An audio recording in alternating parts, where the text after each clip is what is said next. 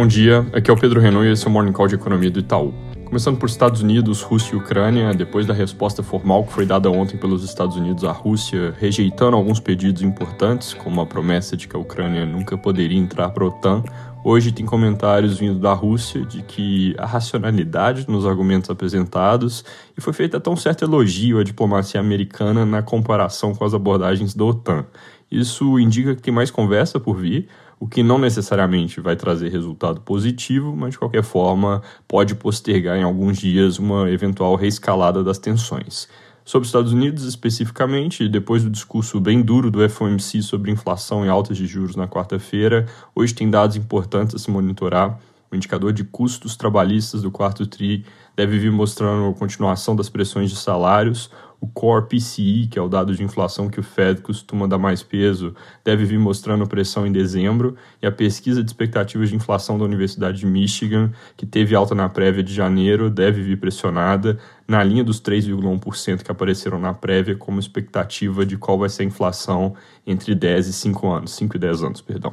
Ontem saiu o PIB dos Estados Unidos, que fechou o ano em ritmo mais forte que o esperado, com expansão anualizada de 6,9% no quarto TRI, enquanto nossa expectativa era 6,5% e o consenso de mercado estava em 5,5%.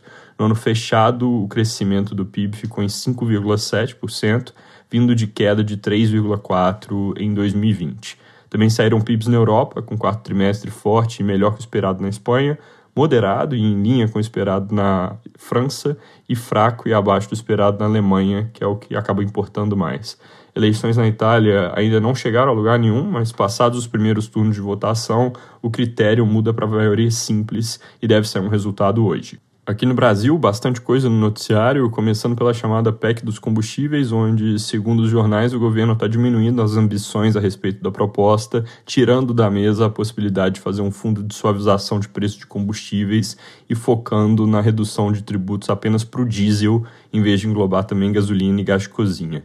Essas mudanças, segundo os jornais dessa manhã, vieram depois de uma reunião tensa entre o presidente e os principais ministros envolvidos, onde a avaliação foi de que seria muito caro colocar a PEC de pé no formato que se discutia até ontem eu digo caro aqui em termos de renúncia fiscal e necessidade de recursos para abastecer o tal fundo. Além disso, a equipe econômica argumenta que se o petróleo ou o dólar tiverem tendência de alta, os cortes de impostos que seriam feitos vão ser pouco produtivos, porque o preço cai pontualmente, mas depois volta a subir, e sobre o fundo, o ponto é que criar um mecanismo que faria pagamentos fora do teto de gastos, com uma PEC em ano de eleição, tem boas chances de minar o objetivo inicial, porque tende a introduzir mais risco no horizonte e puxar o câmbio para cima, que é algo que pressionaria preço de combustíveis. Supondo que o novo caminho a se seguir seja mesmo esse, sem fundo de estabilização e com desoneração só dos impostos federais no diesel, a PEC dos combustíveis, na verdade, poderia passar a ser uma lei complementar porque a necessidade de ser PEC existiria só se fosse para fazer alguma coisa fora do teto de gastos. O impacto fiscal dessa proposta seria bem menor também, ainda é relevante, mas ali na ordem de 22 bilhões em termos de perda de arrecadação. Só para deixar claro esse ponto sobre CPEC ou lei complementar, o ponto é que existem restrições legais a essa iniciativa e elas precisam ser sobrepostas. Uma é a lei de responsabilidade fiscal, ela proíbe cortar uma fonte de receita sem identificar um substituto ou cortar gasto, e a outra seria o teto de gastos, que impediria o tal fundo de operar funcionalmente caso ele viesse a ser criado. É, de forma bem simplificada, para passar em cima de uma lei, o governo precisa usar um mecanismo de mesma hierarquia. O teto de foi criado por PEC, então para contornar precisaria de PEC. A LRF foi criada por lei complementar, então para contornar precisaria de lei complementar. Sobre o ponto de mexer no ICMS dos estados, nada claro no noticiário de hoje, mas o contexto leva a crer que isso também poderia sair de pauta. Pegando o gancho sobre estados, os jornais chamam a atenção que o reajuste de um terço para o piso dos professores, autorizado pelo presidente Bolsonaro, causa atrito com governadores e prefeitos, porque, segundo a Confederação Nacional dos Municípios, esse ajuste liberado colocaria estados e municípios, que são realmente quem pagam esses salários, numa saia justa para fazer caber tudo. A CNM chama a atenção que o aumento de salários nessa magnitude inviabilizaria investimentos em educação.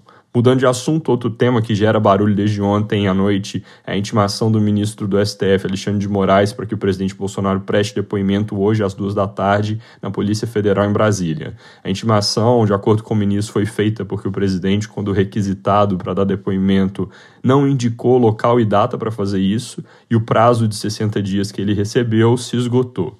Apesar da intimação, a CNN e outros veículos trazem que o presidente cogita não comparecer, discute com a AGU essa possibilidade. Assunto importante para acompanhar, dado o potencial de ruído que um novo capítulo da crise entre presidente e judiciário poderia causar. Falando de dados, saiu o GPM de janeiro, veio com alta de 1,82% no mês, um pouco abaixo do consenso de 1,98%, recua aqui na variação em 12 meses de 17,8% para 16,9%. Também saíram os dados de confiança do comércio de serviços, ambos com queda. Comércio cedeu 0,4 pontos e voltou para o pior patamar desde abril do ano passado.